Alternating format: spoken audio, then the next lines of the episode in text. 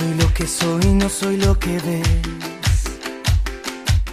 Yo soy mi futuro y soy mi ayer. Buon pomeriggio, benvenuti. Hola, bienvenidos a nuestra radio escuela Latino Educa. Es momento de divertirse. ¿Están preparados? Tenemos un popurrí de actividades para compartir con ustedes, para aprender desde casa y en la familia. Te vamos a proponer una serie de segmentos que pondrán en marcha tu ingenio y tu imaginación. Sumate a este viaje y te invitamos a disfrutar y a participar para aprender juntos. Andiamo! No hablo solo de mí, cuando digo que soy, te hablo de y para empezar, vamos a hablar con colegas de mucha parte de Latinoamérica que nos cuentan un poco cómo vivieron este tiempo de pandemia. Vamos a hablar con profesoras de Brasil, de México, de Salta, de Mendoza y de Jujuy.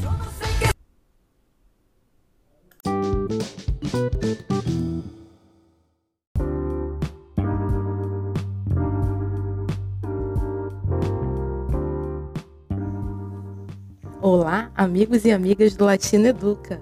Eu sou a professora Sandra Mara Mendes, diretamente do Brasil, com uma dica para vocês nesta quarentena. Estou aqui para convidá-los a conhecer o audiobook Zoé Estrela. Ele foi escrito por mim e desenvolvido por professores e alunos da Escola Municipal, medalhista olímpico Douglas Correia de Souza. Você pode encontrar os capítulos do livro disponíveis gratuitamente na nossa página do Facebook. A página se chama Professora Helen de Abreu. Também estou aqui com a professora Fernanda Braga, que vai contar um pouquinho para vocês dessa experiência. A professora Fernanda Braga é professora de língua portuguesa e espanhol.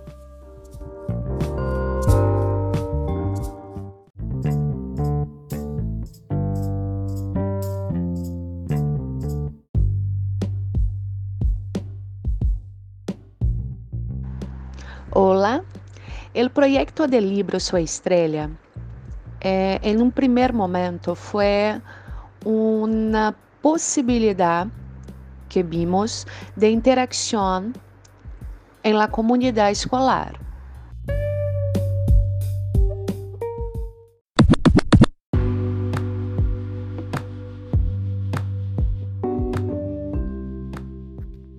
Gracias por la invitación a Radio Latino Educa. Soy la profesora Mónica del CEBJA Marilín Pena de Ferro. Está ubicada en el departamento de Maipú, provincia de Mendoza.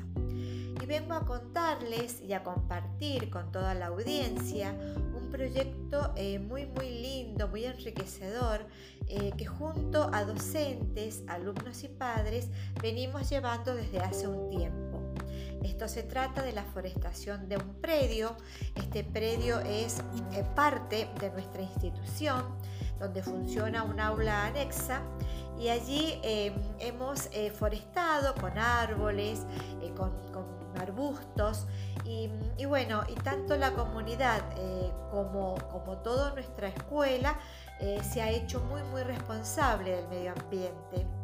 Y ha sido tan gratificante y, hemos visto los frutos de este proyecto que em, hago extensiva, hacemos extensiva la invitación a toda la población, recordando que al plantar un árbol estás sembrando conciencia. Muchas gracias em, por, por invitarnos, por tenernos en cuenta y hasta la próxima.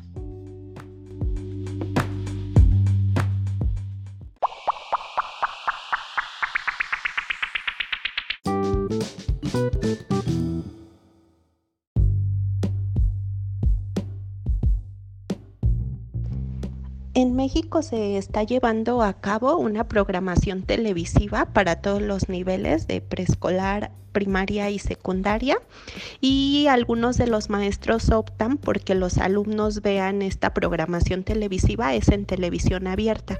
Algunos otros maestros optan por dar clases en línea directamente con los alumnos para tener ese contacto y en algunas de las clases se trabaja mucho la parte socioemocional a través de juegos.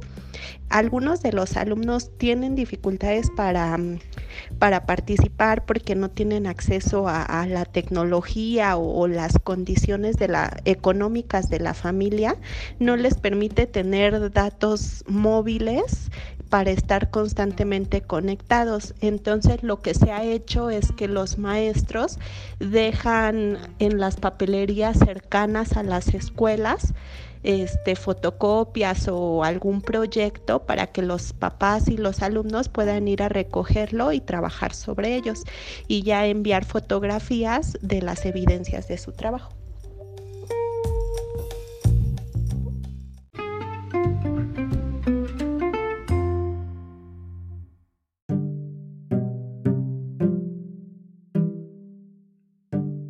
Hola, hola, ¿qué tal chicas? Qué lindo, qué lindo este espacio para compartir nuestras vivencias, nuestras experiencias en torno a esta pandemia que nos ha tocado vivir este año.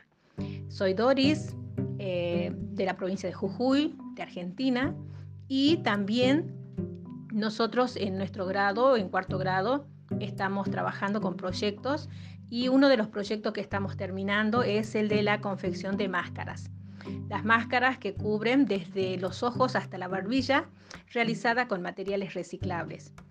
Em, esta actividad la estamos haciendo conjuntamente con la maestra de actividades prácticas eh, y en este día justamente eh, los chicos ya están terminando su máscara.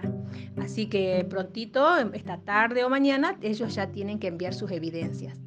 De, acá en Argentina también el gobierno nacional realizó una serie de cuadernillos para que los niños puedan retirarlos desde los supermercados y llevar el que corresponde a su grado.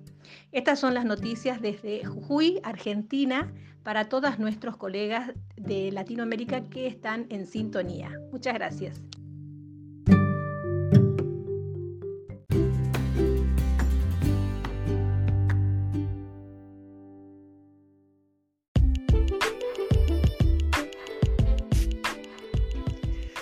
Buen día. Soy Laura de San Rafael, Mendoza, docente de nivel inicial. ¿Cómo viví esta pandemia? Al principio tenía mucha angustia, miedo, pensaba que no iba a poder llegar a mis peques, que era imposible a través de una pantalla. Sin embargo, con el correr de los días, de los meses, fui dándome cuenta del compromiso, del amor de los padres, de cómo quisieron eh, que sus niños eh, se superaran, salieran adelante. Acabamos de hacer con el grupo de las otras docentes de jardín un video donde les propusimos que nos mandaran un mensaje a través del lenguaje de señas. Te cuido, me cuidas, nos cuidamos. La verdad que fue emocionante ver cómo mamás, papás, abuelos, hermanos mayores participaron.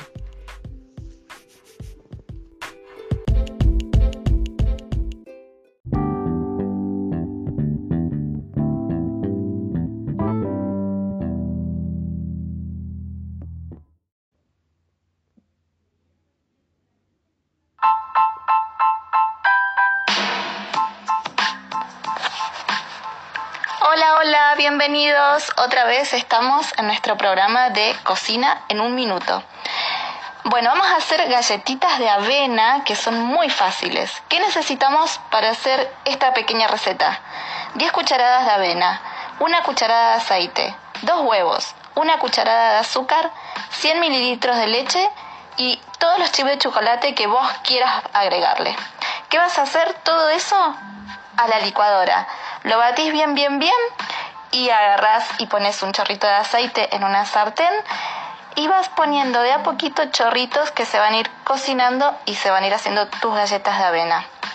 Una vez que veas que están más o menos cocidas, las das vuelta y listo. Con un buen mate podemos compartir una muy buena tarde.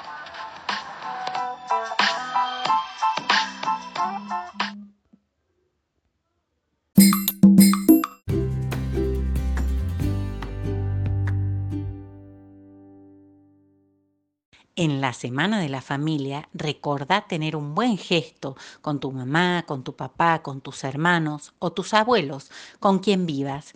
Haceles un dibujito, una comida rica, demostrarles tu afecto de la manera que puedas. Y recordá, quédate en casa.